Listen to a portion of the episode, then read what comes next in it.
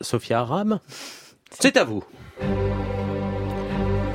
La semaine dernière, dans la chaleur moite de l'été finissant, des murmures et quelques cris d'effroi sont venus interrompre le sommeil angoissé des parents d'élèves en pleine période de pré-rentrée. Ça y est, ils sont là, ils reviennent. Fermez les portes et les fenêtres, éloignez vos enfants. C'est le grand retour du euh, lobby euh, LGBT. euh.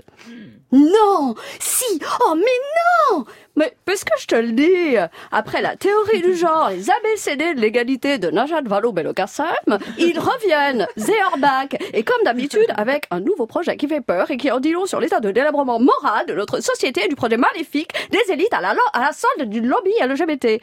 Mais pourquoi? C'est quoi ce projet? Des cours d'éducation sexuelle. Non sexuelle. Les mains tremblantes, la peur au ventre, le community manager de la Manif pour tous reprend ses armes, enfin son smartphone, et lance un tweet désespéré.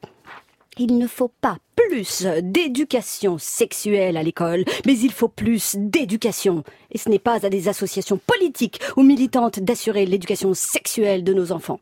D'autres voix s'élèvent déjà. Des élus demandent au ministre de l'Éducation nationale de s'expliquer. Une conseillère municipale LREM entre en résistance en tweetant, je cite, Un enfant n'est pas un adulte miniature.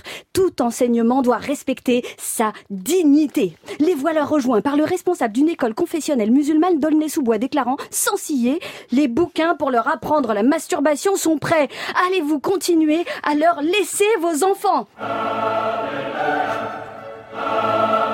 Ça y est! Cette fois on la tient Elle est là La bonne grosse rumeur de rentrée, celle qui ne manque jamais de susciter quelques vocations dérisoires chez d'improbables croisés, toujours prêts à enfourcher l'âne batté de leurs convictions obscures pour s'en aller combattre le premier moulin avant dépassant 5000 j'aime sur Facebook. Merci, merci à toi, ô improbable Don Quichotte, qui te rêve chevalier, mais dont la seule fonction est d'astiquer frénétiquement la turgescence de tes convictions intimes et de tes fantasmes moisis pour créer la bonne grosse vieille rumeur de rentrée. Va-t-on apprendre à nos enfants à se masturber à l'école? La rumeur s'installe, comme toujours, sous la forme d'une anecdotique grosseur matinale, un gonflement, une boursouflure de l'imaginaire, une inflammation du refoulé, un relâchement de la raison, une énième abdication des consciences. La question tient son rôle, elle fait le job, pour qu'enfin la rumeur s'installe, enfle et finisse par pénétrer le corps social tout entier en l'ébranlant de l'intérieur. Alors oui, je sais, devant ce spectacle pathétique, on serait tenté de conseiller à tous ces dingues de faire comme tous les adolescents, c'est-à-dire de s'enfermer dans leur chambre avec un paquet de mouchoirs et de revenir quand ils seront plus détendus. Mais il faut répondre, toujours, rappeler que personne jamais n'a pensé à apprendre à nos enfants à se masturber à l'école. Déjà parce que ce n'est ni le projet de l'éducation nationale, ni celui d'aucune association connue à ce jour, et qu'en plus c'est idiot.